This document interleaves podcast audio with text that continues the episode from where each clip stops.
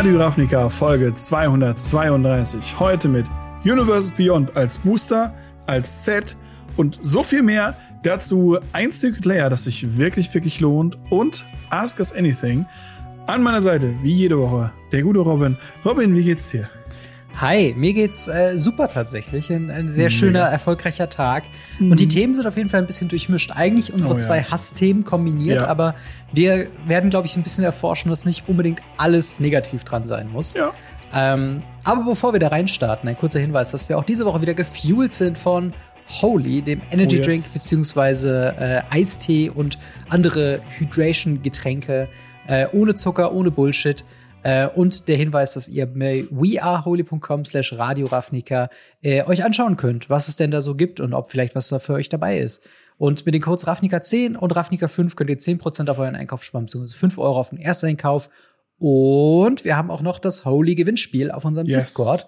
Das heißt, geht auf den Link in der Videobeschreibung und geht dort in den Discord-Kanal, schaut links nach dem äh, Holy Gewinnspiel und reagiert auf meine äh, angepinnte Message mit einem Icon. Da werden wir nächste Woche zwei, nee, drei Gewinner draus ziehen und ihr bekommt ein äh, Deluxe Starter Set von Holy zugesandt mit äh, vielen, vielen Sachen zum Herumprobieren. Also wenn ihr noch ein bisschen äh, skeptisch seid, was Holy angeht, das ist wirklich der beste Weg, Holy zu erfahren. Und für yes. alle anderen, schaut gerne im Shop vorbei äh, und spart dabei ein bisschen was, unterstützt uns indirekt. Yes, absolut. Genau, dann haben wir noch eine Ankündigung, äh, und zwar das MTG-Fest äh, findet mal wieder statt. mtgfest.de ist eure Adresse und da findet das zweite Radio Ravnica Turnier äh, statt am 25. Mai 2024. Äh, äh, da wird es Pauper und Pioneer gehen und auch wir werden dabei sein, um gegen yes. euch, mit euch zu spielen. Und äh, außerdem, wo sind wir denn noch zu treffen? Ja, äh, wir sind nächste Woche, also wenn ihr das hört, nächste Woche in äh, Lübeck bei Keep Seven. Die genau. lieben Leute von Keep Seven haben einen neuen Store eröffnet und haben uns angeschrieben und gesagt, hey, wir laden sehr viele coole Leute von Lorcana ein. Man wird einen, äh, das allererste Mal wirklich ein Pre-Release spielen können von Star Wars Unlimited. Und natürlich haben wir auch Magic und Yu-Gi-Oh! und Pokémon und naja, die lieben Leute von Keep Seven haben uns eingeladen für, für, für Magic und wir haben dafür auch schon auf unseren Social Medias ein bisschen, ein bisschen Werbung verteilt und gezeigt, dass wir da sind. Es werden auch ganz viele andere coole Leute da sein. Es wird eine gigantische Party, glaube ich. Yes. Und ja, da sind wir äh, am Start. Am 2.3. ist das in Lübeck. Ihr könnt mal schauen. In der Videobeschreibung bzw. in den Shownotes sind wahrscheinlich auch verlinkt einmal zu Keep Seven, zu dem Post, die sie gemacht haben. Und genau, da könnt ihr euch uns, könnt ihr uns, nicht euch, da könnt ihr uns auch antreffen. Wenn ihr nicht bis Mai warten wollt, könnt ihr direkt uns im März in Lübeck erleben. Genau, deswegen viele Gelegenheiten, äh, euch mit uns äh, auseinanderzusetzen und uns Fragen zu stellen oder äh, zocken zu können oder was auch immer äh, ihr Bock habt, mit uns zu tun. Wir sind da und äh, dementsprechend yes. schaut da gerne vorbei. Links in der Videobeschreibung äh, oder in den Show Notes. Und da würde ich sagen, starten wir doch mal mit neuen Boostern. Die namensgebenden Beyond Boostern werden äh, ein neues Produkt sein für Assassin's Creed ist, glaube ich, das erste Set, wo es mit rauskommt, richtig? Genau, Assassin's Creed äh, wird äh, Magic-Karten bekommen. Das wissen wir ja schon ganz, ganz lange. Und genau. wir wollten ja schon letztes Jahr Assassin's Creed haben, haben dann dieses Jahr Assassin's Creed bekommen, angeblich. Mal gucken, ob es auch wirklich kommt.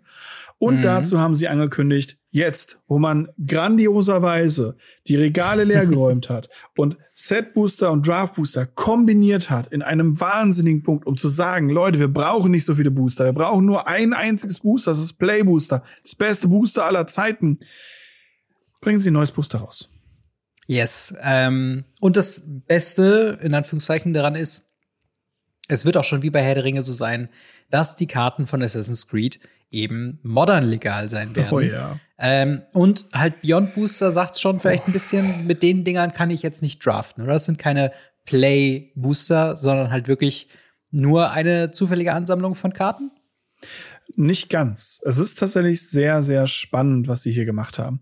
Sie haben das äh, schlecht laufendste Set 2023, zumindest für die SpielerInnen, ähm, genommen. Und zwar das, das, das ähm, Aftermath-Set ja. mit den Epilog-Postern. Und haben sich gedacht, boah, das lief so schlecht, das machen wir noch mal.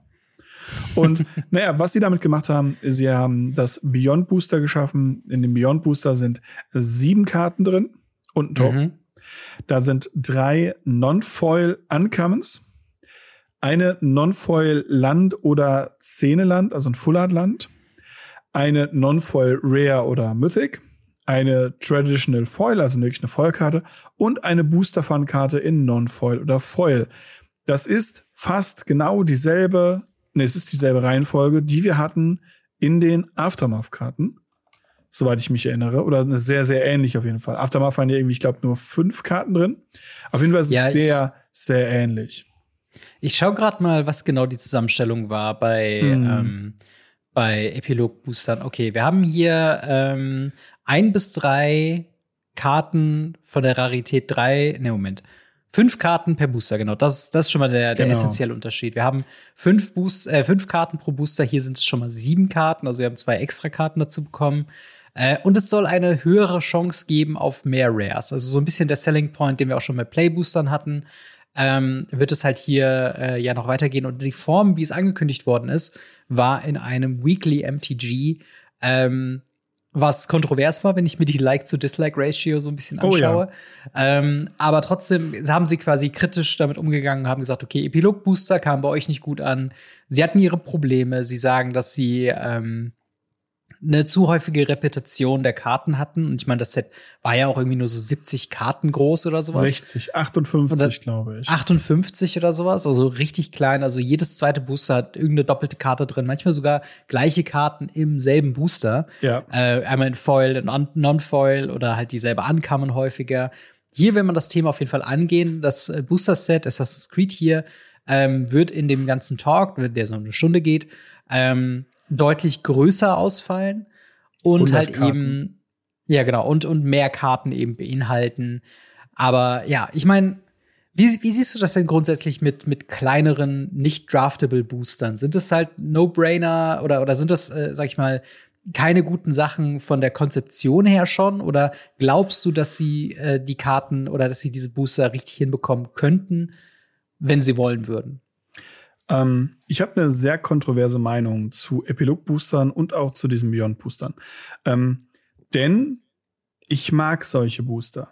Ich finde Booster, in denen ich nicht mich durch fünf Comes, Uncomes, die absolut alle nichts wert sind und teilweise nicht mal im Draft spielbar sind, durch mich prügeln muss, bis ich irgendwie eine Rare habe oder ähnliches. Ähm, denn diese Comes und Uncomes, wenn man so viele Sachen öffnet, wie, wie, wie ich das tue, auch bei mir auf dem Channel, dann laufen die rum. Dann, dann fliegen hier mhm. überall Magic-Karten rum. Und die ganzen Comes und Uncomes muss man halt auch erstmal dann wieder loswerden. Wenn ich jetzt einen Booster öffnen kann, wo weniger Comes und Uncomes drin sind, ist das natürlich, wenn im Uncome-Slot was Gutes drin ist, natürlich ein bisschen schwieriger. Aber ich habe damit automatisch weniger Müll, sage ich mal. Ich finde das gut. Ja. Deswegen mag ich ja zum Beispiel auch diese, diese Promo-Packs, die man hier bei, oh, das ist wahrscheinlich mhm. doofe Farbe dafür, nehmen wir das hier, ähm, die man äh, tatsächlich bekommt bei den FMs, wo man mhm. einfach so, so Booster-Packs, also Promo-Packs und Voll-Promo-Packs bekommt. Voll-Promo-Packs meistens, wenn man gewinnt. Promo-Packs, wenn man einfach mitspielt und äh, irgendwie Top, Top 4 oder sowas kommt, je nach Laden. Manchmal machen die Leute es auf und so weiter und so fort. Und solche Booster finde ich gut, weil man macht sie auf, man hat keinen Müll, also Mhm. Immer noch weniger. teilweise. Ja, man hat halt weniger Kamps und Kamps. Und das ja. heißt nicht, dass Pauper-Spieler mit, mit Müll spielen. Pauper ist ein großartiges Format. Aber das ist das, was mir mich Epilog Booster großartig gemacht hat. Ähm, mhm. Ich bin hingegangen, habe FNM gespielt, dann kommt am Ende des FNMs die Frage, hm, du darfst dir zwei Booster suchen. Welche Booster möchtest du denn haben? Und dann hängst du da nicht so, oh, von dem Draft Booster, äh, kein Bock. Set Booster sind eh nicht lieferbar. Ja, und dann glorreich erscheinen diese Aftermath-Booster, die niemand anderes haben will. Und denkst du so, du, du bist mein Booster. Also es hat auf jeden Fall ein paar Karten gehabt, die auch stark sind. Wobei ja. ich über jede Aftermath-Karte ist, die gegen mich gespielt wird oder die ich spiele, fast immer überrascht bin. Von wegen, Moment, ja. aus was bist du schon wieder? Irgendein Vampir mit Madness und Lifelink mhm. und Fliegen. Und es ist so ein, so ein weirdes Konglomerat oder äh, dieser Drei-Mana-Dino, wenn du noch ein weiteres oh ja. grünes zahlst, kannst du was zerstören. Großartige Karte, aber man, man verliert so ein bisschen ja, das, das Empfinden dafür, weil gerade die Rares hat man dann doch nicht so viele von gesehen, aber die Commons und Uncommons, da kann ich drin schwimmen teilweise. Also die Uncommons mm. sind ja mhm. nur drin. Ähm, Und ja, ich, ich würde grundsätzlich sagen, ähm, dass, glaube ich, diese kleineren Booster-Packs auch sinnvoll sein können.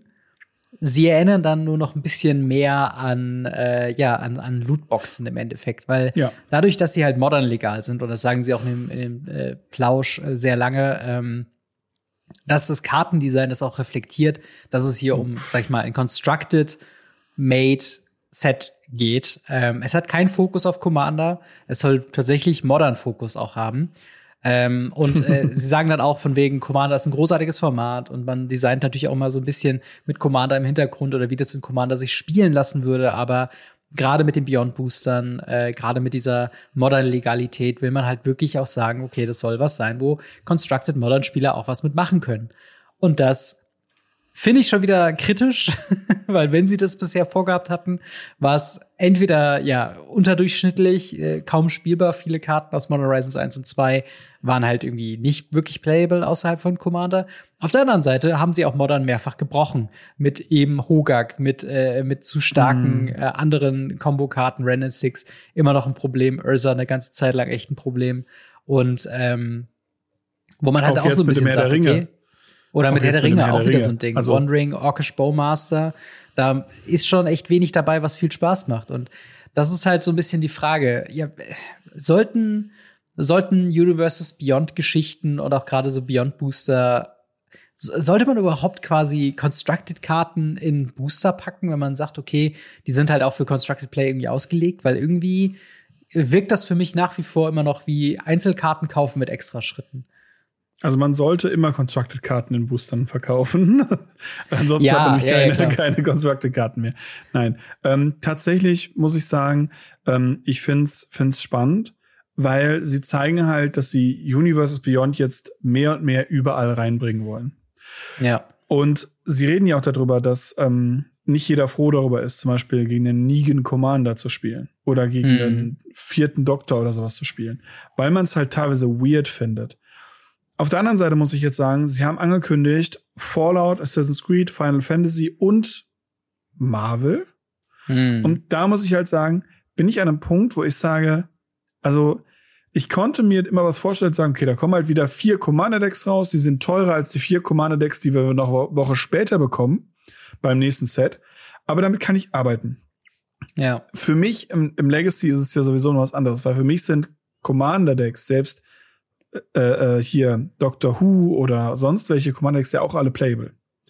Das sind ja auch alles Karten, die ich so ein bisschen auf, der, auf dem Schirm haben muss.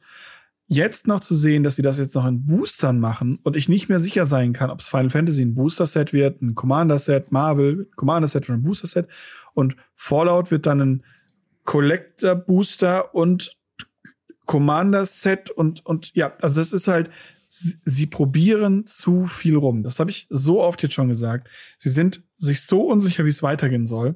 Und mhm. naja, wenn sie jetzt hingehen und sagen, okay, wir haben das jetzt probiert mit diesen Commander-Decks und diesen, diesen Collector-Boostern. Am Anfang haben sie es ja probiert mit Collector Commander Decks und Commander Decks, dann kam Commander Decks und Collector Booster. Jetzt kommen nur noch die Booster. Muss ich halt sagen, finde ich das schwierig.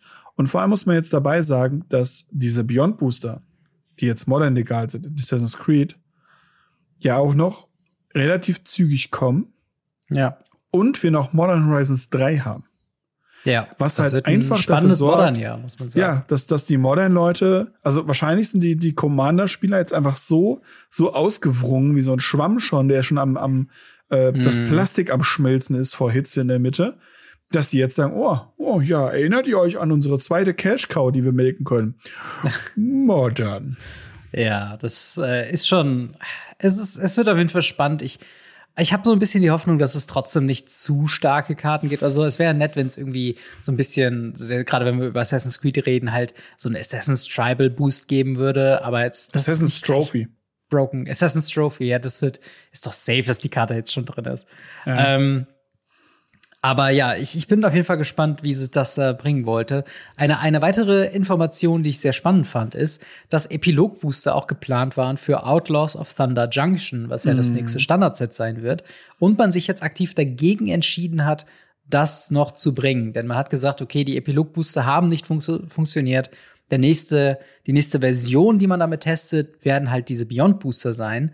Und äh, dementsprechend sind dann auch die Karten, die dann designt worden sind für Outlaws of Thunder Junction, die werden dann im Hauptset sein. Aber mit einem eigenen ähm, quasi, quasi Symbol, was ich halt wieder verwirrend finde. Alter. Aber ich bin, ich bin halt gespannt, wie, ob man halt spürbar merken wird, dass diese Karten für einen Epilog-Booster gedacht waren, für quasi nur äh, in Constructed Decks zu spielen, anstatt halt in Limited Decks. Ich meine, es ist, sorgte, es wird ein weiteres Set-Symbol in einem Booster-Produkt sein, neben Special Guest und die Liste und äh, Commander-Set haben wir jetzt noch quasi Epilog-Booster. Und wir haben ja noch was anderes, was viel Wichtigeres. Du hast ja auch noch sowas wie zum Beispiel äh, diese, diese Dinosaurs drin gehabt oder die Transformers. Das sind ja auch noch Karten, ja. die in den Sets da ja. drin sind. Genau, das wäre jetzt natürlich auch noch das Wildeste, wenn sie jetzt noch eine, eine Universe Beyond IP noch mit äh, Thunder Junction mit einbieten. Dann wird das Set, glaube ich. Muss, Lucky Luke ja. wäre cool. Lucky Luke wäre cool oder ja, ich habe schon überlegt, ja, wobei Toy Story ist wahrscheinlich nicht genau das passende, aber ja, irgend so ein Western oder sowas, Good, the Bad mm. and the Ugly oder sowas. Mm. Es wäre es wäre auf jeden Fall weird, aber ja, ich, ich bin gespannt. Ähm, ich bin generell gespannt, was Outlaws of Thunder Junction angeht, weil alles, was ich von dem Set bisher gesehen habe, denke ich mir so, irgendwie will ich das gar nicht erst spielen. Das wirkt noch, das wirkt wie Murders at Carl of Manor, nur noch weiter weg von Magic. Und das ist, glaube ich, mm. was, was, glaube ich, ein Hard Sell sein wird für viele Leute. Aber hey, ich bin gespannt. Ich bin gespannt. Was es damit wir haben äh, immer noch wird. Assassin's Creed vor uns. Das ist, wenn ich halt, wie gesagt, da genau. bin ich halt hart drauf gespannt. Assassin's Creed, ja. glaube ich, ist halt dieses Hit und Miss. Ich meine, die Serie existiert seit, boah, 20 Jahren? 15 Jahren? 15 ah, Jahren. Ich glaube, ich. 10, 10, 15 Jahre ist so ja. eher die, die Time. Also das erste Assassin's Creed kam raus, da habe ich angefangen mit meiner Ausbildung, das war 2006. Mhm. Also sind wir 18 Jahre im Geschäft. Ist schon. Ähm, deswegen bin ich halt echt mal gespannt, was wir, was wir so, so noch, noch sehen und machen ja. damit. Am Ende des Tages muss ich halt wirklich sagen, das wird ein Set, das ich mir als Vollset einmal kaufen werde. Hm. Ja, ich bin, ich bin gespannt, wie viele Karten ich überhaupt noch erkennen werde. Also wahrscheinlich ja. so offensichtliche Sachen wie Hidden Blade oder sowas oder Ezio. Ja, aber alles andere, was danach kam, habe ich schon, ja, habe ich komplett den Faden verloren, was bei Assassin's Creed abgeht. Irgendwann waren sie mm. in der mhm. Zukunft, aber irgendwie dann doch nicht. Und dann gab es irgendwelche historischen Riesenmenschen. Es gab den Weltuntergang. Ja, sicherlich. Also ich bin gespannt. Äh, ich bin gespannt, was da noch so kommen wird. Aber äh, auch gespannt bin ich auf eure Meinung zu den äh, Beyond-Boostern und den Epilog-Boostern. Äh, wie war das für euch? Habt ihr damals die Epilog-Booster mitbekommen? Äh, habt ihr auch noch die Geschichte mit der, wer ist denn die nochmal? Die, die, nicht die Pinkmans, sondern die Pinkertons. Pinkertons. Ähm, darf man ja auch nicht vergessen. Hoffentlich machen sie es diesmal bei Beyond Booster nicht, dass sie es leaken aus Versehen. Ähm, ja, habt ihr das mitbekommen? Äh, wie seht ihr zu der ganzen Geschichte? Glaubt ihr, dass Booster sollten rein fürs Draften sein äh, und halt diese modern, legalen, constructed, hauptsächlichen Fokus-Booster sollten sie lieber sein lassen? Schreibt uns gerne in die Kommentare oder ins Discord. Ähm, und dann haben wir eine News äh, vom quasi gleichen Tag beginnend. Äh, und zwar gibt es News zum Thema Universes Beyond in Magic. Ähm, Anfang dieser Geschichte war am selben Tag äh, wie die News äh, von, der, von den Beyond Boostern, äh, gab es ein, ähm, ein, ein Quarterly äh, Meeting von den Shareholdern von Hasbro. Und ähm, long story short, es sieht nicht gut aus. Es bleibt mhm. nach wie vor so, dass äh, ja Magic äh, 50 Prozent, sag ich mal, seinen äh, Einnahmen äh, halt äh, erhöhen konnte um 50 Prozent. Äh, was hinter den Erwartungen blieb, was vorausgesagt wurde. Ich glaube, sie haben ja irgendwie jedes Quarter, Quarterly planen sie irgendwie 100 Prozent mehr und 100 Prozent mehr und 100 Prozent mehr. Soweit ist es nicht gekommen. Es war nur 50 Prozent mehr und quasi alles andere ist nach hinten losgegangen. Also äh, mhm ja, bin, bin ich gespannt, was das für Folgen haben wird. Aber um zu, um die Shareholder zu besänftigen und zu sagen, okay, wir ähm, ja, sorgen dafür, dass wir nächste, dass wir auf jeden Fall in eine rosigere Zukunft gehen, gab es quasi die Ankündigung, dass wir mit 2025 startend ähm, zwei Universe Beyond Booster Sets bekommen werden. Und zwar äh, in der Größe von Tales of Middle-earth. Also vollwertige Booster Sets denn Tales of Middle-earth waren im letzten Jahr äh, das, was sich irgendwie doppelt so gut verkauft hat wie das davorige bestverkaufte Set, was Modern Horizons 2 war. Äh, fand ich übrigens auch spannend, das zu lernen. Ähm, und ja, sie wollen einfach den, den Hype-Train weiterfahren. Sie wollen mehr IPs ran schaffen. Sie wollen, ja, heißt das weniger Magic-Sets? Ich weiß nicht. Was, was machst du aus den News? Das heißt mehr Magic-Sets. Also weniger das heißt, Magic in Universum Magic. Genau das. Wir haben in Universe weniger Sachen. Ich find's super lustig. Also ich werde ja immer wieder kritisiert, auch bei uns in den, äh, in den Kommentaren und auch sonst wo, dass ich ja äh, immer wieder Magic mit Lego vergleiche. Ja?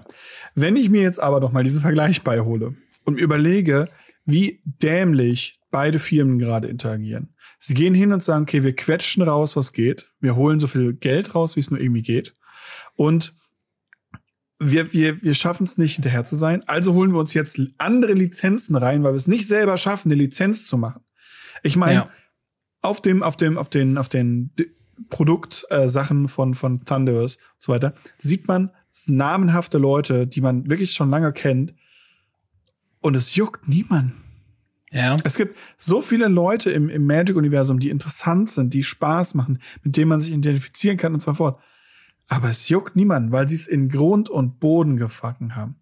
Und jetzt hingehen und sagen, okay, ähm, wir nehmen jetzt Assassin's Creed, wir machen mhm. jetzt äh, irgendwelche anderen Sachen. Und das als volles Sets. Das wird schwierig. Und der Punkt ist ja, ja. der Grund, dass, dass sich das Herr der Ringe-Set so gut verkauft hat, ist ja nicht nur, dass es ein Universe Beyond ist, sondern mhm. es war das Universe Beyond. Es ist die eine Franchise, die alle anderen Franchise überdeckt. Ja. Also du kannst das maximal noch versuchen, mit Star Wars, Star Trek oder irgendwie Harry Potter damit das zu über übertragen. Aber mhm. ansonsten, mhm. was hast du denn da noch? Da ist kein The Sky is the Limit. Herr der Ringe, das war das Limit. Und wenn sie jetzt hingeht und Geld dafür ausgeben, um sich IPs reinzuholen und die Displays sich dann nicht verkaufen, dann brauchen wir sowas wie damals, was Lego gerettet hat. Also im Endeffekt hier so, äh, wie heißen die nicht Slicer, sondern Bionicles. Bionicles. Dann ja. brauchen wir Bionicles, die uns retten. ja, also ich, ich bin, ich, ich weiß halt auch nicht, was es irgendwie sein soll. Also sie sagen, äh, Chris Cox, ähm, Hasbro CEO, ähm, hat auf jeden Fall gesagt, dass sie von sechs äh, Tentpole-Sets, also den großen Booster-Sets, die wir alle kennen und lieben, ähm, dass davon zwei eben Universes Beyond sein sollen. Äh, später, Mark Rosewater hat auf jeden Fall nochmal äh, versichert, dass es nicht heißt, dass es von den vier Magic Premier Sets eben irgendwie weniger geben wird. Das wird wahrscheinlich nur so sein, dass, so wie wir dieses Jahr eben ein Modern Horizons bekommen, dass es das halt wahrscheinlich ein Marvel-Set wird nächstes Jahr. Ein, mhm. weiß nicht, Marvel und was auch immer da kommen wird. Und das ist halt wirklich so ein bisschen die Frage, weil das ist eine berechtigte Frage, die du auch gestellt hast. So, Herr der Ringe ist groß, Marvel ist groß. Heißt das, also ich meine, wir könnten natürlich Herr der Ringe 2 oder Hobbit oder Cimmerillion oder wie auch immer das äh, heißt, quasi machen. Man könnte bei Marvel halt ein X-Men-Set, ein Spider-Man-Set, ein MCU-Set machen. Also ich glaube, selbst mit den Marken, die sie hätten, gäbe es da schon genug. Aber dann ist die Frage, hat man nicht auch sich an denen irgendwann satt gesehen? Ich meine, was wir mitbekommen haben bei dem äh, Holiday Release von Herr der Ringe, das hat sich ja wirklich nicht so gut verkauft. Ähm, und vor allen Dingen, was man auch noch sagen muss, wer Herr der Ringe sagt, muss auch The One Ring sagen, also der eins von eins Ring von Post Malone mm. mittlerweile wird es sowas dann halt eben auch geben für Final Fantasy, für, ähm, also ich meine, bei Marvel kann ich mir jetzt schon vorstellen, wird es wahrscheinlich Infinity Stones geben, die äh, limitiert sind oder irgendwie, äh, weißt du, Special-Version von dem, dem äh, Power Gauntlet von, von Thanos oder, oder was. Ja, aber das ist halt so rum. Also wann ja. warst du denn das letzte Mal über irgendeinen Film? Ich, ich kann dir nicht ja. mal mehr sagen, was die aktuellen Marvel-Filme sind. Das ist halt genau der, der Punkt. Es ist halt so schwierig, da irgendwas zu machen und dann hinzugehen und sagen, yo, wir machen das jetzt, weil wir denken, dass sich das genauso gut verkauft wie das andere. Das ist halt ja absoluter Schwachsinn. Ich, also wie kann man denn so weit weg davon sein? Vor allem, weil wir ja eigentlich am Steigen sind und immer noch mm. gefühlt gesamt Hasbro bezahlen. Dann hinzugehen und zu sagen, ja, wir brauchen mehr. Also das ist ja. halt, das ist halt einfach schwierig tatsächlich. Total. Und vor allen Dingen, was ich halt auch nicht so interessant oder was ich nicht so spannend finde oder nicht so toll, ist halt einfach, dass uns quasi ein weiter Major Release so von Magic Sets weggenommen wird, weil das, das wäre halt ein potenzielles äh, Master-Set oder ich meine, ich bin jetzt nicht komplett wild auf Horizons, auf Modern Horizons 3. Aber selbst Pioneer sowas. Master. Pioneer Masters, also Masters habe ich ja nichts gegen, aber selbst sowas halt, ne, wie, wie Commander Legends, da waren immer coole Designs bei. Die Unsets ähm, mm. sind halt auch immer so, so Geschichten, wo ich dann irgendwie auch denke, müssen wir das jetzt wirklich aufgeben für das dritte und vierte Marvel-Set oder für die dritte und vierte andere Magic-IP, die da jetzt dazukommt? Und ja, ich meine, so ein bisschen der Kritikpunkt bei Universe Beyond ist ja auch so, ne, Doctor Who ist eine sehr spezifische Marke, ähm, hat wahrscheinlich auch ihre Fanbase, aber eine Sache, über die ich halt auch gestolpert bin letztens, war, ähm, ich hatte mich mit jemandem unterhalten, der in Magic einsteigen möchte und der halt riesen Herr der Ringe-Fan ist. Und er hat mich halt gefragt, okay, kann ich denn ein äh, Herr der Ringe-Only-Format spielen in Magic? Und dann war es halt irgendwie schwierig zu erklären. Erstmal, was Magic-Formate sind, wie sie funktionieren und auch selbst in Commander kannst du ja schlecht Leute zwingen, nur mit Herr der Ringe-Karten zu spielen. Und ich glaube, das wird halt ultimativ die Herausforderung sein von neuen Magic-Spielern, die durch diese IP ins Hobby reinkommen, sie halt irgendwie davon zu überzeugen, dass eben auch die anderen Karten genauso Teil des Spiels sind als halt die Doctor Who-Karten, wenn du Doctor Who-Fan bist, oder die Herr der Ringe-Karten, wenn du Herr der Ringe-Fan bist, oder die Marvel-Karten, wenn du Marvel-Fan bist. Und das ist halt, ähm, ja, da bin ich halt gespannt, ob halt das so ein bisschen die Neulinge zersplittern wird und die halt nicht diesen Durchlauf haben von wegen Standard, nicht rotierender Formate irgendwann Commander, mm. sondern dass sie halt quasi äh, ja ihr ihr Casual, wir spielen eigentlich nur mit den Herr der Ringe-Karten und wenn keine Herr der Ringe-Karten kommen, dann ist mir halt egal, was mit Magic passiert, weil das ja auch kein Wachstum beinhaltet quasi. Also ja, es, es und noch eine Frage wäre halt, wie viele große Marken sind denn überhaupt noch übrig? Weil ja, genau. ich glaube, die die weltweit bekanntesten Marken ist, glaube ich, dann sowas. Irgendwann kommt man zu Hello Kitty und Pokémon und Pokémon hat ein eigenes Set. Ja, und Hello Kitty hat dafür gesorgt, dass ein komplettes, also Metazoo, komplettes Set einfach down gegangen ist. Komplettes, komplettes Spiel. Die haben mit Hello Kitty, haben sich gebrandet und gesagt, wir machen jetzt Hello Kitty Karten in unserem wow. Metazoo-Ding. Ja, pleite. Ja, hoffentlich fallen sie nicht in, in das Loch rein. Ja. Hello Kitty, das Ende eines jeden TCGs. Ähm, aber ja, es ist, ich weiß nicht, sagen wir mal, oder versuchen wir das mal so positiv zu drehen, wie es geht. Ähm, was, was wäre so für dich der optimalste Fall von einem Universes Beyond in Magic, was du dir vorstellen kannst, auch als großes Booster-Set, was vielleicht Magic auch nicht zu sehr, also was nicht zu weit weg ist von den Wurzeln von Magic? Wir haben damals schon Herr der Ringe gesagt, das hat auch eigentlich ganz gut gepasst, meiner Meinung nach. Mhm. Ähm, es ist halt wirklich, wirklich schwierig. Also gut, mittlerweile muss ich sagen, gerade auch so Fallout oder so, also Waffen kein Problem mehr, Rüstung kein Problem mehr, Cyberpunk kein Problem mehr, äh, keine Ahnung, äh, was, was, also da gibt's halt äh, ja wirklich viele, viele Möglichkeiten, äh, keine Ahnung, Borderlands, mhm. weil es so nah an Fallout dran ist, keine Ahnung. Ich muss sagen, was das angeht, bin ich sehr abgestumpft.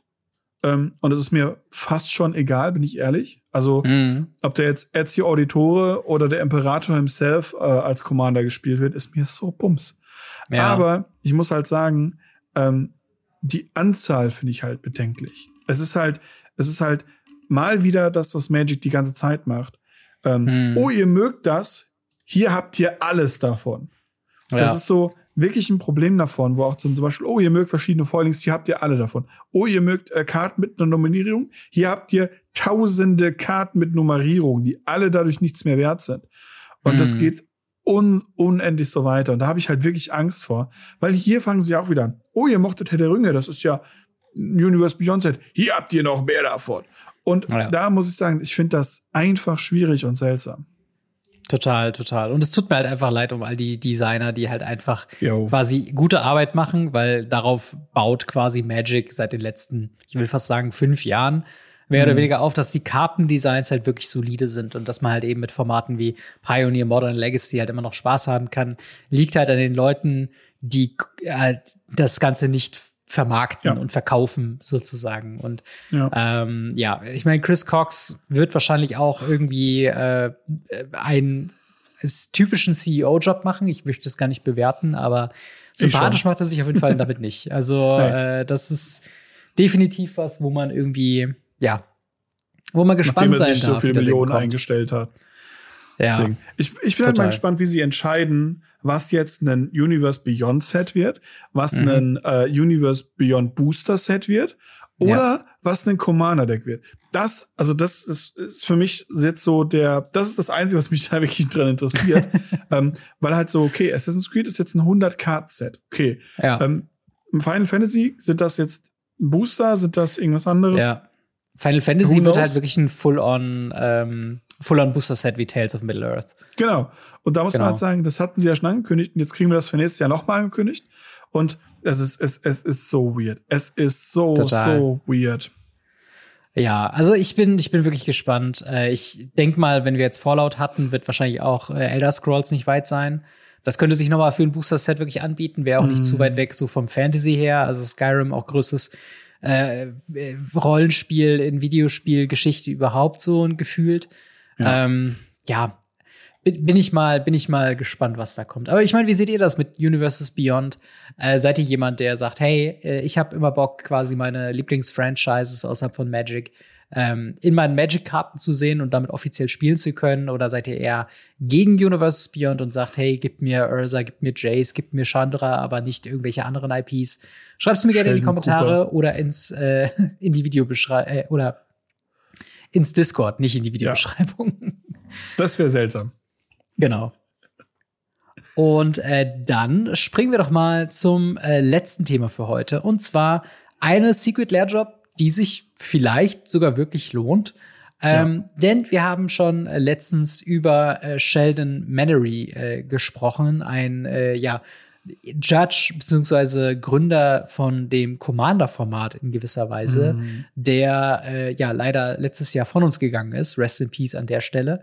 Ähm, und der hat jetzt quasi eine Secret Lair Job bekommen. Sheldon's Spellbook heißt das Ganze und ist nicht nur quasi ein Secret Lair Drop, was man kaufen kann, sondern eben äh, auch eine Spendenaktion für die American Cancer äh, Society, ähm, woran halt Sheldon auch gestorben ist. Also der mhm. hatte äh, Cancer, also Krebs, und äh, das geht halt eben in Research rein. Und man muss wirklich sagen, also Sheldon auf jeden Fall in aller Ehre, aber auch die, die Kartenauswahl ist ja wirklich mal was ganz anderes, oder?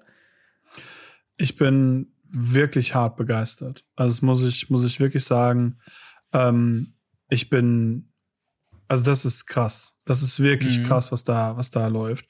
Ähm, weil am Ende des Tages muss man sagen, wir, wir hatten ja solche Spendensachen schon öfter. Mhm. Ähm, auch irgendwie mit einem sehr ähnlichen Preis. Dann waren da irgendwie zwei oder drei Karten drin, die halt irgendwie äh, was, was, was wert waren. Oder ja. meistens nur eine und dann gab es noch die Version, also die Extra Life Sachen, die halt für Kinder dann, also von Kindern gemalt wurden, ähm, mhm. oder das allererste Extra Life, was ja auch irgendwie, ich glaube, 60 oder 70 Euro kostet hat, nur damit sie halt irgendwie 30 Euro irgendwie äh, spenden konnten.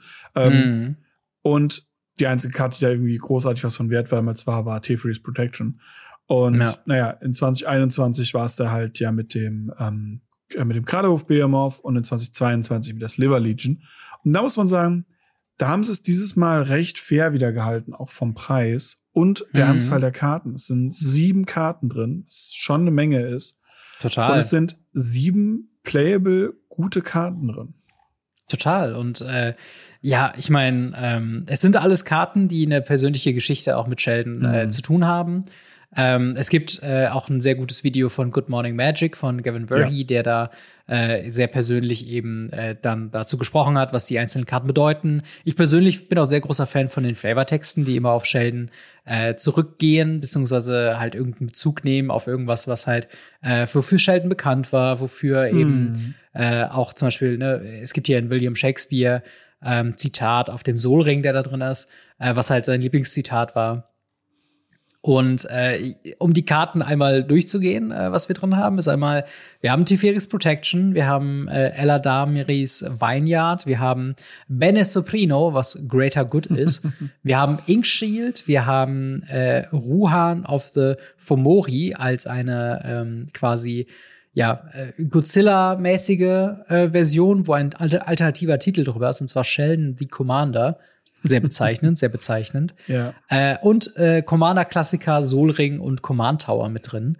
Und äh, ja, man muss wirklich sagen, ich glaube, alle Karten, mit Ausnahme vielleicht von Solring, Command Tower und äh, Rohan, sind richtige High-Value-Karten. Also ich glaube, Ella, äh, Ella Damis äh, Vineyard ist bei irgendwie 7, 8 Euro.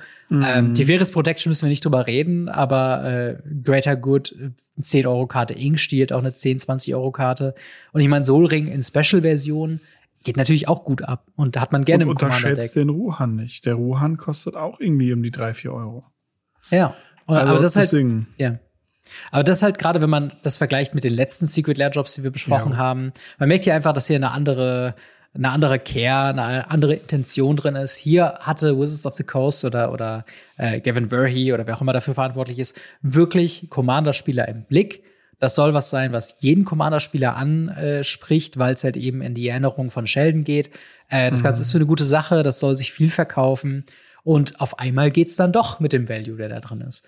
Und ja, ja ich meine, was, was sagst du zu dem, zu dem Value in der Box? Also, findest du das, äh, das sollte der neue Standard sein oder ist es dann nee. doch schon besser, dass es halt besser ist, wenn es halt so, so eine Box gibt, die da den gesamten Value in sich vereint? Also ich muss sagen, ich ähm, finde es schon fast übertrieben. Mhm. Äh, was so ein bisschen daran liegt, dass ähm, ich finde, dann hätten sie den Preis noch leicht erhöhen können. Irgendwie auf fünf bis zehn Euro, wenn sie so krasse Karten da reintun. Mhm. Und hätten dann auch sagen können, sie spenden einfach mehr. Ähm, ja. Persönliche Anekdote dabei, ähm, gerade wenn es um Krebs geht, bin ich persönlich sehr stark betroffen und mhm. bin da auch jederzeit bereit, auch äh, die größten Anstrengungen in Kauf zu nehmen, wenn es da um Spendenaktionen geht oder ähnliches, weil das für mich ein sehr starkes äh, Herzensthema auch einfach ist. Dennoch muss ich sagen, ich finde es sehr, sehr spannend, wie sich hier einfach mal in eine 40 oder 50 Euro Box ähm, mit T-Force Protection eine 30 Euro Karte, Ella Dummies Wildcard 15 bis 20 Euro, ähm, Greater Good 10 Euro, Inkshield 15 Euro, Ruhan 5 Euro, also 2 bis 5 Euro. Ähm, Sorin Command Tower in Full Art sind auch immer befragte Karten, die immer noch mhm. Geld kosten, so bis 2, 3 Euro. Wie sie einfach fast eine 100 Euro Box zusammenschmeißen. Und ja. das Wichtige daran ist, es wird nicht limitiert sein. Das ja. ist ein Print-on-Demand-Ding. Natürlich werden die Preise der Karten ähm, purzeln. Jeder, der bei klarem Verstand ist, sieht, das ist ein geiles Teil, da kriege ich coole Karten. Und mhm. ganz nebenbei kriegt man einen der coolsten Commander, die je diese Welt gesehen ja. haben. Weil äh, Ruhan, wer es nicht weiß, greift einfach jede Runde random irgendjemanden an. Ähm, und das ist so gut. Und das ist so ein witziger Commander. Und es sind so gute Karten da drin. Ich finde es ein bisschen schade, dass man halt hier jetzt sagt, okay, man kann nicht alle Karten im selben Commander-Deck spielen. Also Ink Shield ist zum Beispiel ja, mit dem Schwarz stimmt. leider leider raus. Da hätte man vielleicht irgendwie was Blaues oder Rotes machen können oder ja, keine Ahnung. Ähm, aber am Ende des Tages muss ich sagen, es ist eine sehr, sehr, sehr gelungene Sache, die man aber jetzt nicht immer so machen muss.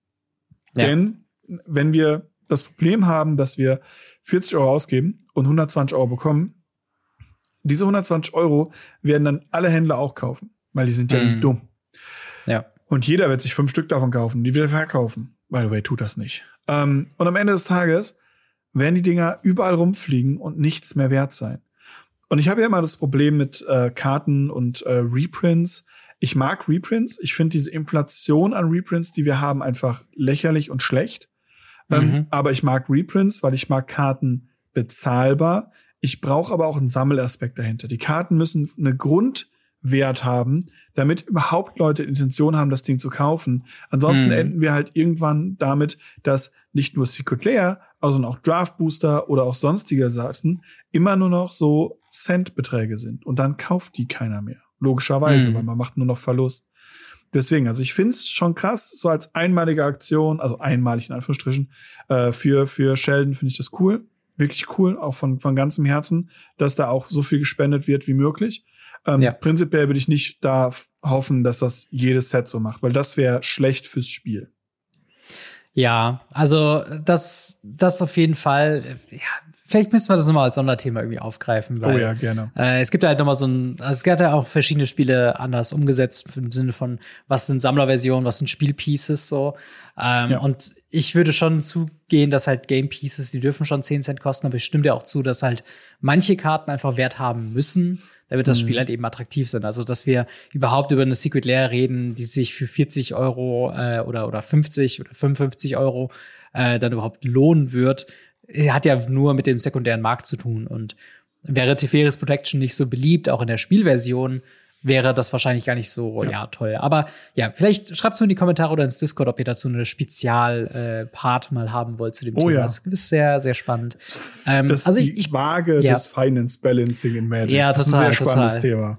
Auf jeden Fall. Und ich meine, ich kann von meiner Seite aus sagen, ich werde mir die Secret Lair auf jeden Fall holen. Ähm, mm. Da ist mhm. genug, äh, sag ich mal, Value hinter, als dass ich mir sagen könnte, okay, äh, Teferis Protection kommt eigentlich in jedes weiße Deck, was man irgendwie, wo man es drin haben kann. Äh, Group Hug, äh, Staple, äh, das Vineyard ist super. Äh, Greater Good ist super. Halt Ink Shield kannst du eigentlich auch als Fock-Effekt mit Upside irgendwie spielen. Und natürlich Sheldon, the Commander, ist ein super witziger Commander, 4 Mana 7-7, der halt jede Runde mhm. angreifen muss, aber halt sich nie entscheiden kann. Ähm, aber ich glaube, was mich halt noch mal richtig abholt, sind halt wirklich diese ganzen ähm, diese ganzen Flavortexte. Also unter anderem oh, ja. eben bei Teferis Protections. Äh, was ich sehr, sehr fühle tatsächlich, ist, äh, if you're doing it alone, you're doing it wrong. Ähm, mm. Was halt eine sehr schöne Ansicht ist, auch so eine Lebensphilosophie im Sinne von, oh ja. So, es gibt ja immer diese, diese Hustle-Culture, die immer sagt, so, ja, du musst dich da alleine durchbeißen. So, fuck nein. Warum? Es ist nichts verkehrt daran, nach Hilfe zu fragen und es eben gemeinsam Dinge zu, zu achieven oder. Ja, und auch äh, zu appreciaten. Total. Also, wir sind ja zum Beispiel auch ein gutes Beispiel dafür. Ja. Äh, wenn du halt einfach sowas alleine machst und nur, nur, es gibt so, so Podcasts, es tut mir leid, also die, das ist nicht gegen die gemeint, sondern eher als positive Sache. Wenn man einfach so zu zweit durch irgendwas durchgeht und sagt, hey, lass uns das gemeinsam teilen oder lass uns auch Erfolge gemeinsam teilen, so, es ist einfach eine, eine, eine schöne Sache im Vergleich zu, yo, ich mach das jetzt alleine und am Ende steht man auf Top of a Mountain und ist halt komplett mm. einsam. Genau, oder halt auf dem Command Tower, äh, mm. Hate has no place here. Das könnte fast, äh, sag ich mal, auf jedem Magic-Produkt unten drunter stehen, weil das oh ja, äh, so absolut meine, meine Philosophie ist. Und äh, dementsprechend, wie gesagt, ein Home Run von einem, von einem Secret Lair Drop. Äh, ja. Ich werde es mir definitiv äh, holen. Äh, ich weiß noch nicht, ob Foil oder Non-Foil. Kommt wahrscheinlich ein bisschen darauf an, was äh, quasi, ja, ich muss mich noch mal einlesen, wie die Qualität von Foils momentan ist. Ah, ähm. Ich habe neulich welche aufgemacht. Tu es nicht. Okay, okay, dann doch lieber Non-Foil. Aber äh, ja, wie steht ihr zu Sheldons äh, Spellbook? Sagt ihr gute Sache und gute Reprints? Da bin ich dabei. Oder sagt ihr Secret Lair ist das äh, böse in Person und selbst mit diesem Hintergrund ist es nichts für mich? Schreibt uns gerne in die Kommentare oder ins Discord. Würde mich da sehr freuen, von euch zu lesen. Ähm, und das gibt uns noch gute Viertelstunde Zeit für yes. Ask Us Anything. Marc, yes. wie kommt man denn zu unserem Ask Us Anything? Wenn ihr am Anfang der Folge direkt auf unseren Discord gekommen seid, über den Show Notes oder die Links in der Videobeschreibung und dort am äh, Holy Gewinnspiel teilgenommen habt, könnt yes. ihr auch direkt eine Frage im Discord dalassen. Es ist tatsächlich auch so, wenn ihr den Discord joint, werdet ihr ein bisschen rumgeführt von unserem Bots und der Bot fragt euch auch, ob ihr eine Frage bei Ask Us Anything stellen wollt. Das heißt, ihr kommt da sehr, sehr einfach hin. Dort könnt ihr eine Frage stellen. Stellt die Frage wirklich, wenn sie bei uns im Podcast von uns beantwortet werden soll. Wenn ihr eine generelle Frage habt, gibt es dort die Community-Fragebereich. Unsere Community mit fast 1000 Personen ähm, steht auf jeden Fall bei euch äh, Schlange, um eure Fragen zu beantworten. Und die sind alle ganz lieb und ganz wunderbar. Dementsprechend äh, guckt da mal rein. Und dann schreibt ihr einfach eine Frage und die beantworten wir. Schreibt bitte keinen Roman. Ähm, Bücher ja. können wir nicht lesen während des Podcasts, ähm, aber äh, ja, einzelne Fragen können wir gerne beantworten. Genau, und äh, da nochmal ein kurzer Shoutout an äh, den guten äh, Noodleforce, der ja. äh, mittlerweile auch Mod bei uns äh, geworden mhm. ist. Äh, und er hat mir nämlich ein, ein sehr handy äh, Dokument zukommen lassen, wo ich ältere Fragen leichter finden kann, als dass ich hier durch das, den Thread herumscrolle. Das heißt, wir werden jetzt random ältere Fragen auch picken, aber auch natürlich auf die neuen eingehen. Dementsprechend, äh, ja, wenn ihr eure Fragen noch nicht beantwortet habt, dann äh, nehme ich mal an, ist das jetzt eure Zeit. Und so zum Beispiel äh, die Frage vom Adrian. Der schreibt, Hallo ihr beiden, ich würde gern mal wissen, welche Tipps ihr für Spieler habt, die zum ersten Mal auf einem Turnier teilnehmen wollen. Ich würde gerne beim MTG-Fest mitmachen, das ist ja wieder topical, obwohl es Anfang letzten Jahres war.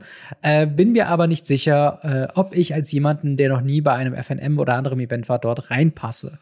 Ähm, wie gesagt, Hinweis, mtgfest.de, da gibt's das zweite Radio Ravnica Community Turnier. Und äh, was sagen wir denn dazu? Jemand, der noch nie irgendwie in einem Laden mit fremden Magic gespielt hat, passt er denn bei so einem Event rein oder nicht? Einfach machen. Ja. Einfach machen. Es ist wirklich, also wir haben neulich schon mal eine, eine Folge drüber gemacht tatsächlich. Äh, die kannst du dir auch gerne nochmal anschauen, äh, wenn du das immer noch nicht weißt oder für alle Leute, die es gar nicht wissen oder sagen, hm, ich bin mir nicht sicher. Schaut nochmal rein, wir haben da eine komplette Folge zu gemacht, ähm, was man so bei den Turnieren in 2024 so bedenken muss. Und da war unser Fazit genau das. Einfach machen, einfach reinkommen. Die meisten sind super lieb, super nett. Das, das passt schon, glaubt mir. Genau, und gerade in Bezug auf unserem äh, MTG-Fest, da auf jeden Fall. Also ich mhm. glaube, da wird's halt auf jeden Fall noch mal was anderes ähm, sein. Also wird's glaube ich, noch ein bisschen, sag ich mal, freundlicher und, und kollegialer sein, als wenn man jetzt bei einem Competitive-Turnier direkt teilnimmt. Ähm, und dementsprechend komm einfach vorbei und jedem passieren Fehler, daraus kann man eigentlich auch nur lernen. Dementsprechend komm auf jeden Fall rum. mdgfest.de. Yes. Ähm, und dann haben wir eine Frage von Black, der schreibt: Moin äh, Robin, moin Mark. Äh, welche Kartenmechaniken bzw. Effekte würdet ihr aus Magic komplett entfernen oder abändern? Bei mir wären es Counterspells, ohne Counterspells wäre Magic eine schönere Welt oder Counterspells bräuchten einen zusätzlichen Malus, sowas wie dein genutztes Mana enttappt nicht während deines nächsten Zuges. Ja, gibt's da Mechaniken, die du äh, ja dir direkt rausstreichen wollen würdest aus der Geschichte von Magic? Äh, ja, tatsächlich. Äh, eine.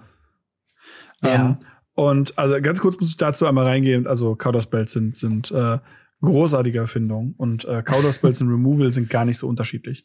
Viel schlimmer ist Escape. Escape mm. ist eine Fähigkeit, die einfach nicht hätte existieren müssen.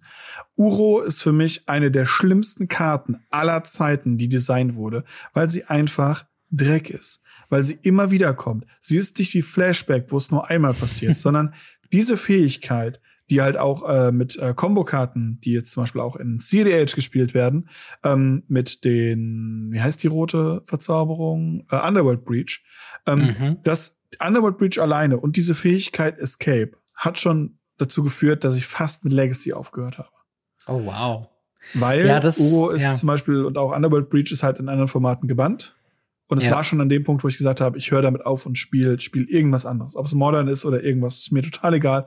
Hauptsache, ich muss die Fähigkeit Escape nie wiedersehen. Ganz schlimme Fähigkeit.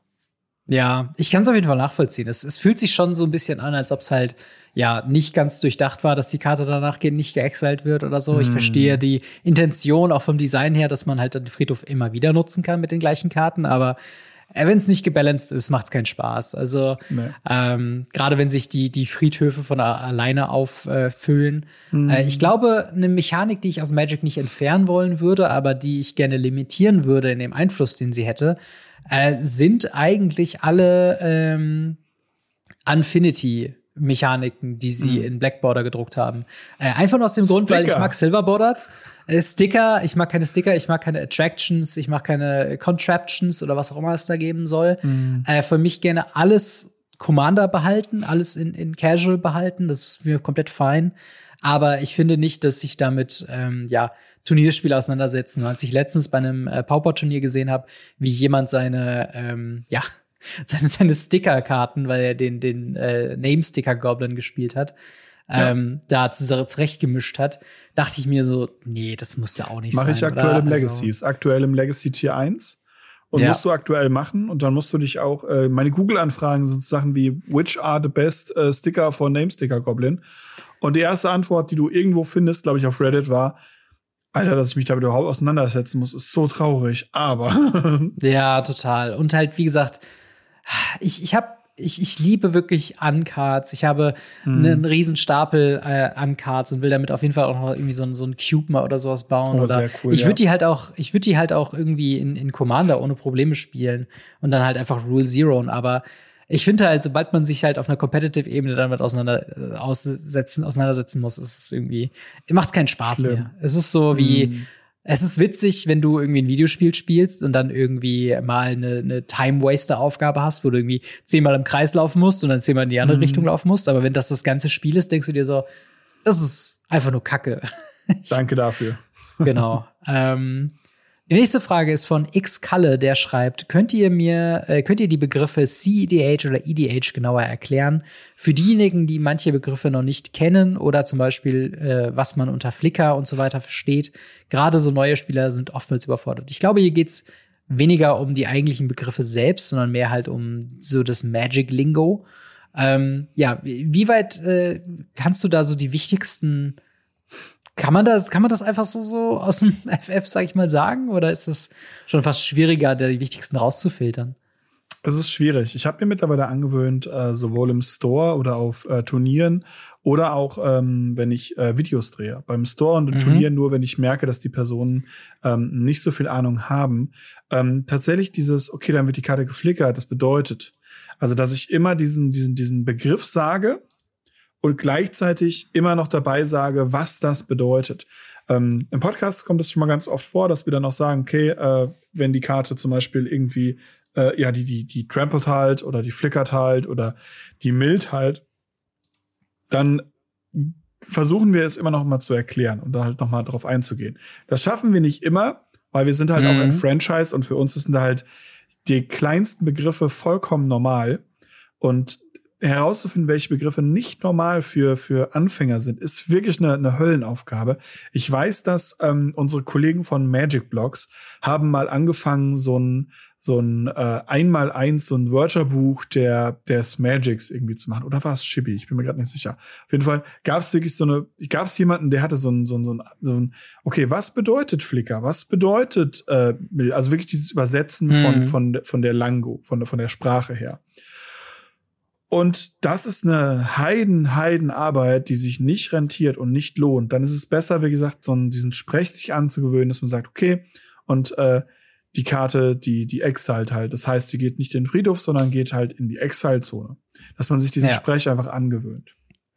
Genau, oftmals kann man sagen, sind viele Karten oder, oder viele Effekte basieren auf Karten, die den Namen beinhalten. Also sowas mhm. halt wie Flicker ist halt Ghostly Flicker, wo ja. halt Karten geexiled wieder zurückgebracht werden und das dann quasi Short-Term für diese Art von Effekt. Oder ein genau. äh, schwarzer Zwei-Mana-Removal-Effekt mit einer Einschränkung wird für häufig auch halt als Doomblade-Effekt oder sowas mhm. gemacht oder als Terror oder sowas.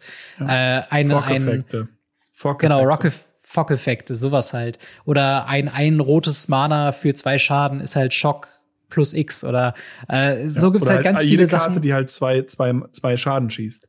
Ist halt genau, genau. Und da kommen ja. ja zum Beispiel die sogenannten Schockländer her, da sie zwei Schaden an einem schießen. Und solche Sachen zu erklären, ist, glaube ich, einfach eine Mammutaufgabe an ja. Videos, die ich glaube einfach keiner leisten kann und keiner leisten möchte, weil da musst du gefühlt 24/7 streamen und kannst vor allem dann irgendwann wieder vorne anfangen, weil sich Dinge einfach ändern. Das ist einfach so ein so ein so ein Anfängerguide dafür zu machen, ist fast unmöglich meiner Meinung nach.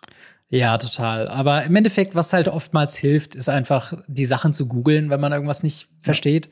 Und häufig, also ich meine, Google ist so ein bisschen eine, eine ja, Googles halt einfach, aber halt wirklich, so habe ich es halt auch bei vielen Sachen gelernt. Halt wirklich, äh, ich habe tatsächlich so lange gesucht, bis ich verstanden habe, warum Fetchländer und Schockländer so gut sind, als ich angefangen habe. Mhm. Und wenn da jemand sagt, äh, Fetch Shock Thoughtseize, was zum Teufel das heißen soll, äh, das, das hat mir echt ein bisschen was gedauert, bis ich es gecheckt habe. Aber wie gesagt, meistens hat irgendjemand anderes schon mal diese Frage gestellt und meistens geht es auf irgendeine Karte zurück, ähm, die das halt eben zum ersten Mal mhm. gemacht hat und was sich dann halt irgendwie so reingebracht hat. Genau. Ähm, genau. Und dann äh, gehen wir mal zu etwas frischeren Fragen. Einmal von äh, Scully haben äh, von Scully 89. Äh, dort wird gefragt, wurde jemals der Kartenrücken von Magic aktualisiert? Steinigt mich, aber ich finde die ganzen äh, alten Rahmen vor Modern echt nicht schön. Ich spiele aber auch erst seit einem Jahr. Äh, eine spannende Frage, vor allen Dingen jetzt, wo es auch immer mehr äh, Spiele gibt. Ich denke so an Lokana, äh, zum Beispiel, die halt den Kartenrücken ja auch als quasi Spielelement nutzen. Also von, wenn du eine Karte verdeckt hinlegst, ist sie halt im, im, im Mana-Pool sozusagen, im Inkwell und können dann getappt werden. Ja, wurde der Kartenrücken schon mal aktualisiert? Und vielleicht die interessantere Frage, würdest du den Kartenrücken denn mal aktualisieren wollen? Also, der alte Mann mit seinem grauen Bart kann euch wieder was erzählen. Setzt euch hin, macht euch bequem am Kamin. Es gibt Kartenspiele, die tatsächlich den Kartenrücken verändert haben. Munchkin mhm. ist ein gutes Beispiel dafür. Ähm, das liegt daran, dass man eben dann Expen Expansions, also Erweiterungen aus dem Kartenstapel heraussortieren kann. Diese Idee war tatsächlich auch bei Magic the Gathering gegeben. Das erste Set, Alpha, Beta und ähm, ich glaube bei nee, Alpha, Beta und dann kam ja schon ein Ding, ähm, hm. waren die diese braunen Kartenrücken, die, die wir bis heute kennen. Ja. Und die erste Idee mit dem ersten Set, Arabian Nights, war die Kartenrücken in rosa, zu, also in so einem Knatsch, Magenta, Pink, irgendwas zu drucken. Denn man wollte irgendwas haben, um die Karten die Kartenrücken verschieden zu machen, damit man die Editionen rausmachen kann. Dass man sagen kann, hey, also, hey Robin, hast du nicht Bock, Magic zu spielen? Und du sagst, mm. ja, ich habe da voll Bock drauf, aber ich mag zum Beispiel die Erweiterung XY nicht. Und ich sagen kann, kein Problem, dann nehme ich die aus meinem Stapel raus. Das war die Grundidee. Und da wurde ganz, ganz lange dran gearbeitet. Wirklich lange. An diesem rosa Kartenrücken wurde ganz, ganz lange gearbeitet. Und ich glaube, eine Nacht oder zwei Nächte bevor das Set released wurde, also angefangen wurde zu drucken, hat man es sich umgeändert und hat gesagt, nee, wir machen das einfach mit diesem Kartensymbol, was wir mhm. einfach, sagen wir, so in die Mitte rechts packen. Da packen wir bei Arabian Nights, machen wir ein Schwert hin. Und ja. so wurden Editionssymbole ge äh, gefunden. Seitdem ist der Kartenrücken von Magic nicht äh, äh, irgendwie aktualisiert oder erarbeitet worden, es sei denn, es sind Missprints, Failprints ja. äh, und so weiter und so fort. Aber der eigentliche Kartenrücken wurde nie geändert. Ja, das ist auch super spannend. Also gerade so die, die Anfangsgeschichte von Magic, da gibt's halt ja. fast so wie zum Beispiel bei vergleichbaren Sachen wie so World of Warcraft. Da sind, gibt's da mhm. ganz viele so Mysterien und so äh, beinahe Eventualitäten, wo du denkst, okay, krass. Äh, zum Beispiel bei World of Warcraft Outlands war teilweise als ein äh, weiteres Gebiet geplant in Vanilla, wow, nicht als Expansion und so. Mhm. Äh, und genauso war es halt für mich, ist das so eine Info wie bei Magic the Gathering, ähm, dass es Magic eigentlich immer oder The Gathering immer ersetzt wird mit dem aktuellen Set. Also das zweite Set sollte Magic Arabian Nights heißen. Genau. Und dann irgendwann Magic Odyssey oder sowas. Das ist halt immer, das quasi das erste Set hieß The Gathering und halt nicht Alpha Beta Unlimited. Und genau. äh, dementsprechend, ja, es ist halt einfach so eine lustige Sache, wie es halt eben weitergeht. Im Endeffekt, ähm, mit der Namensänderung, wenn ich das richtig in Erinnerung habe, war es dann ein Licensing-Problem, weil man Magic einzeln halt nicht licensen konnte, sondern nur im Zusammenhang Magic the Gathering. Und so wurde dann quasi Magic the Gathering, Arabian Nights und dann halt alle anderen Sets. Das ähm, war tatsächlich von Anfang an. Also dieses The Gathering wurde tatsächlich eingeführt, weil man Magic nicht lizenzen konnte. Und ja, dann hat genau. man das gelicensed und dann hat man festgestellt, Magic Arabian Nights kann man nicht richtig lizenzen. Deswegen gibt es diese rosa Kartenrücken, da steht auch Magic ja. Gathering Arabian Nights drauf, weil man ja. das Gathering dann einfach beibehalten hat. Und das Ganze mit dem, mit dem Arabian Nights kam dann später tatsächlich. Und deswegen ist es so spannend. Es ist ja. so viele Sachen, die da gemacht haben. Und vor allem muss man sich überlegen, was würde das heute bedeuten mit hunderten ja. Sets, die wir haben, mit hundert verschiedenen Farben an Kartenrücken und, und, und. Das würde so eine weirde Sache sein. Ich glaube, ehrlich gesagt, gerade bei der Frage, Magic wäre nicht da, wo es wäre, wenn es den Kartenrücken angepasst hätte. Also, total, wie gesagt, total. es gibt Ausnahmen, sowas wie äh, hier ähm, gibt's ja noch diese, diese Challenger-Decks, also nicht Challenger-Decks, mhm. diese World Championship-Decks zum Beispiel, die hatten ja diesen, diesen goldenen Rand vorne und hinten so irgendwie Berlin draufstehen oder Chicago oder so. Und ja, das ist so die Ausnahme. Total. Äh, die nächste Frage ist von The Math Mage 90. Äh, dort wird gefragt, werdet ihr euch das neue TCG Star Wars Unlimited anschauen oder mhm. könnt, konntet ihr es bereits äh, schon reinspielen? Äh, ja, Star Wars Unlimited steht ja auch bald an. Ähm, wie, wie stehst du denn zu Star Wars Unlimited? Konntest du es schon spielen? Wie ist deine Meinung dazu? Hast du Bock? Also spielen ja ein bisschen. Nicht viel, aber wirklich ein bisschen. Ähm, und ich muss sagen, ich finde das Spiel eigentlich ganz cool. Es ist ganz nett gemacht. Ich bin tatsächlich eigentlich ein, ein relativ großer Star Wars-Fan. Mhm. Aber irgendwie bin ich da noch nicht so richtig drin, wo ich sage, boah, das, das wird's. Es ist noch nicht so wie bei Lorcana, wo ich gesagt habe, Lorcana wird geil. Leute, hm. macht euch da drauf befasst. Sondern es ist so, ja, Star Wars Unlimited wurde angekündigt. Sie haben hier und da mal so ein paar Promos rausgemacht. Und jetzt haben wir den Pre-Release vom ersten Set und so ein paar Stores sagen, hey, das ist cool, das ist der neue Shit. Ich weiß nicht, ob ich in der falschen Bubble bin, aber ich höre halt fast nichts davon. Und mhm. ich bin gespannt. Bei, bei Keep Seven, wenn wir da sind, werden wir es ja nochmal spielen können. Dann kann ich es wahrscheinlich hoffentlich auch ein bisschen ausgiebiger spielen. Ähm, ja. Dann, dann wird es vielleicht nochmal interessanter. Ähm, ich weiß, du hast schon mal schon mal reingespielt, auch äh, auf der auf der Spielemesse ja. auch, genau, oder? Genau, ich habe ich hab eine Runde gespielt äh, und da hat sich's noch ein bisschen komisch für mich angefühlt. Mhm. Wenn ich das richtig verstanden habe, bekomme ich, glaube ich, noch so ein kleines Paket mit Starterdecks und so weiter. Und da, da muss ich halt auch sagen, erst mit dem Spielen zu Hause in Ruhe und mit dem Auseinandersetzen mm. der Karten hat sich zuerst so bei mir so ein bisschen dieses Gefühl breit gemacht von wegen, ah, ich verstehe, mm. wie das Spiel funktioniert. Ähm, ich ich werde es mir definitiv anschauen ähm, und, und ja, halt auch mal reinschauen, was halt da so für das Ding irgendwie, ne, wie, wie das funktioniert, ob das was Spannendes sein kann. Ich muss aber auch sagen, dass also neben Locana, was ich so ein bisschen nebenbei spiele und halt Magic als mein Hauptspiel, ein drittes TCG wahrscheinlich wirklich keinen Platz mehr hat. Ähm, Zweites ist schon teilweise schwierig. Zweites ist schon echt halt schwierig, bis zu dem Punkt, dass ich gesagt habe, okay, Locana ist bei mir filthy casual Modus. Ich habe mein, mein sieben Zwerge Deck mittlerweile und werde mir mein, mein 100 Dalmatiner Deck bauen und das war's ja. dann. Äh, und bei, bei Star Wars Unlimited, ich muss halt wirklich gucken, was sie da vorhaben. Also, äh, ich, ich, weiß auch nicht, ob es dazu irgendwie ein Video geben wird oder so, äh, aber ich wäre auf jeden Fall nicht abgeneigt, da mal irgendwie tiefer reinzuschauen. Aber ob es halt hm, wirklich lange Platz findet irgendwie äh, in meinem Alltag, weiß ich noch nicht. Aber äh, was ich sagen muss, ist, ich finde die Artworks, die sind auf jeden Fall ein bisschen ja. weird. Die haben so einen ja. komischen Comic-Stil, der aber nicht ganz schlüssig wirkt. Also es wirkt nicht so wie bei Lorcana, wo du ein Artwork siehst und denkst, wow, das sieht richtig cool aus, sondern es wirkt so ein bisschen hm, ich, ich weiß nicht, für welchen Stil ihr da gegangen seid, aber sie versuchen halt gleichzeitig die die Generation, äh, die mit mit äh, mit, mit hier Clone äh, Wars. Äh, den Clone Wars aufgewachsen ja. ist und gleichzeitig die Leute, wo es die Filme noch nicht gab, sondern nur Comic. Also äh, ich bin ja. jetzt bewusst, dass die Comics erst später kamen und ja, auch die Bücher später kamen, aber äh, so nach dem Motto, die Leute, die halt die ersten, zweiten und dritten Filme geguckt haben, danach jahrzehntelang nur Comics geguckt haben mhm. und halt die Personen, die halt Generation 1, 2 und 3 und halt, naja, Clone Wars. Das versuchen sie irgendwie zu manchen. Das finde ich irgendwie ein bisschen weird. Ja, total. Aber es wird auf jeden Fall spannend zu sehen, wie da der Release ja. äh, so läuft. Aber genau, yes. vielleicht eine letzte Frage noch äh, vom Absolut. Sabo. Der fragt, äh, wann ziehst du, Mark, Robin auf die helle Seite der Macht, in Klammern Legacy, und er löst ihn von dem winzigen Cardpool, mit dem er auskommen muss, in Klammern Pioneer. was auf gar keinen Fall eine Suggestivfrage mit drin ist. nein, nein, gar nicht, gar nicht. Ähm, also prinzipiell äh, äh haben wir das schon gemacht. Äh, äh ja. Also ich, ich besitze immer noch diese Möglichkeit, dir ein, ein, ein Reanimator-Deck zuzukommen zu lassen, weil das ist ja das, wo du am meisten Interesse daran gezeigt hattest. Ja. Ähm, ist da tatsächlich auch äh, interessant.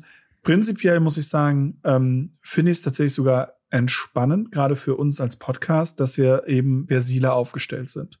Total. Und ich glaube, du bist auch gerade durch diesen winzigen Kartenpool, Anführungsstrichen, weil der ist gar nicht so winzig, wenn man sich mal richtig überlegt, in Pioneer auch genau deshalb tatsächlich auch ein bisschen glücklicher, ähm, ja. von, von, von dem, wie du es überblicken musst. Und ich bin halt sehr, sehr glücklich in Legacy, weil ich halt einen riesigen, fast unendlichen Kartenpool habe, äh, aus dem ich Karten herausnehmen kann und mit denen ich mir überdenken muss, ob diese Karte sich lohnt zu kaufen oder nicht. Hm. Und das ist halt genau mein Ding. Aber das muss man auch mögen. Deswegen, ja. ich finde es immer schwierig, da Wertungen reinzubringen. Ähm, ich sag persönlich halt, ich finde Legacy großartig, Modern, hm, ja, sage ich besser nichts zu. Und wenn ich nicht Legacy spielen kann, spiele ich halt Pioneer. Und ja. wenn ich das nicht spielen kann, dann muss es halt Commander sein. wenn ich das nicht sage, also man hat natürlich eine eigene Abstufung. Aber ja. ähm, dass, dass, dass wir mal eine Runde Legacy spielen, das steht noch auf dem Plan. Das ist kein, das, ja, das, absolut. das steht noch drauf. Also ich habe überhaupt kein, keine Abneigung Legacy gegenüber, ja. außer vom, vom Price-Tag her. Aber gerade mit Lidex ja. oder sowas ist es natürlich schon was, wo ich mir irgendwie denke, ah ja, das kann ich mir schon sehen. Und gerade weil sich halt preislich, klar, es ist nur ein Sprung zwischen Modern und Legacy drin, aber ich muss sagen, einfach von dem Gefühl her, denn würde ich tatsächlich aktuell eher tendieren, Legacy zu spielen als Modern, mhm. weil ich finde, wenn man in Modern sowieso so einen Legacy Light Modus irgendwie drin hat mit seinen Free Spells und Combo Geschichten, dann will ich eigentlich auch das volle Programm haben, wenn ich ehrlich bin. Ja. Aber äh, wie gesagt, ich, ich muss auch sagen, äh, winziger Cardpool. Manchmal wirkt in den Eternal-Formaten so ab Modern auch der Cardpool fast schon ein bisschen kleiner, weil man auch immer die gleichen Karten irgendwie sieht. Ja. Also gerade in Modern halt eben diese Modern Horizons-Karten, One Ring Bowmaster. Ähm, ne, du hast halt natürlich deine, deine broken Sachen, die dann, äh, also gerade in Legacy für Commander mhm. gedacht waren, aber sich dann irgendwie nicht durchziehen. Also die ähm, Karten mit der Initiative oder Namesticker Goblin und all diese True Geschichten. Nemesis im allerersten Commander-Set ja. und im zweiten Commander-Set. Und dementsprechend ist, also du, du hast zwar theoretisch gesehen einen größeren Cardpool, aber auch gar nicht so ein bisschen die Auswahl, weil viele Sachen sich mhm. einfach ausschließen aufgrund des Power-Levels her. Aber ja. ich sehe natürlich den Reiz und ich glaube halt auch, was uns im Podcast natürlich auch so ein bisschen zugutekommt, was du halt auch meintest, wir hyperfokussieren uns nicht auf eine Sichtweise.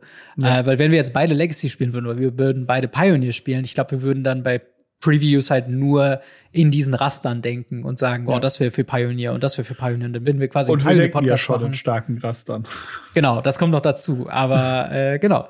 Das dazu noch äh, äh, eine Frage von, von Ask Us Anything. Und wenn ihr da eine Frage habt für äh, eine kommende Folge Ask Us Anything, dann schreibt uns sehr gerne ins Discord. Macht beim Holy-Gewinnspiel mit, sichert euch noch yes. äh, euer Lostopf für ein, äh, ja, ein, ein Deluxe-Starter-Set und stellt eure Frage ins Ask Us Anything. Und damit, mit Blick auf die Uhr, sind wir auch schon am Ende von Folge 232 gekommen von mhm. Radio Ravnica. Und äh, wenn ihr uns supporten wollt, dann könnt ihr das sehr, sehr gerne tun, indem ihr uns bei YouTube abonniert. Einmal Gamery, einmal MTG Blackset. Gerne, gerne vorbeischauen, unseren fabelhaften anderen Content noch mit konsumieren. Äh, dann gibt's natürlich auch auf Spotify die Möglichkeit, uns zu unterstützen oder Podcasts, wenn da eine Bewertungsfunktion mit drin ist. Fünf Sterne sichert euch den äh, perfekten Draw, die perfekte Eröffnungshand für eure nächste Runde Magic the Gathering. Ähm, wir haben natürlich auch noch Social Media, Instagram und Twitter, alles verlinkt in der Videobeschreibung. Auch nochmal vielen Dank an Holy äh, und der Hinweis, dass ihr bei weareholy.com slash Radio Ravnica und den Codes Ravnica 10 bzw. Ravnica 5 10% sparen könnt, bzw. 5 Euro sparen könnt auf euren Ersteinkauf. Und das Beste ist, ihr unterstützt damit noch indirekt. Und ich habe es eben schon mal gesagt, ich sage es jetzt gerade nochmal, wir haben ein Gewinnspiel gerade laufen für zwei Start, äh, für drei Starter-Sets von äh, Holy. Einfach dafür in Discord gehen, euer äh, Emoticon da anklicken und ihr seid schon im Lospool.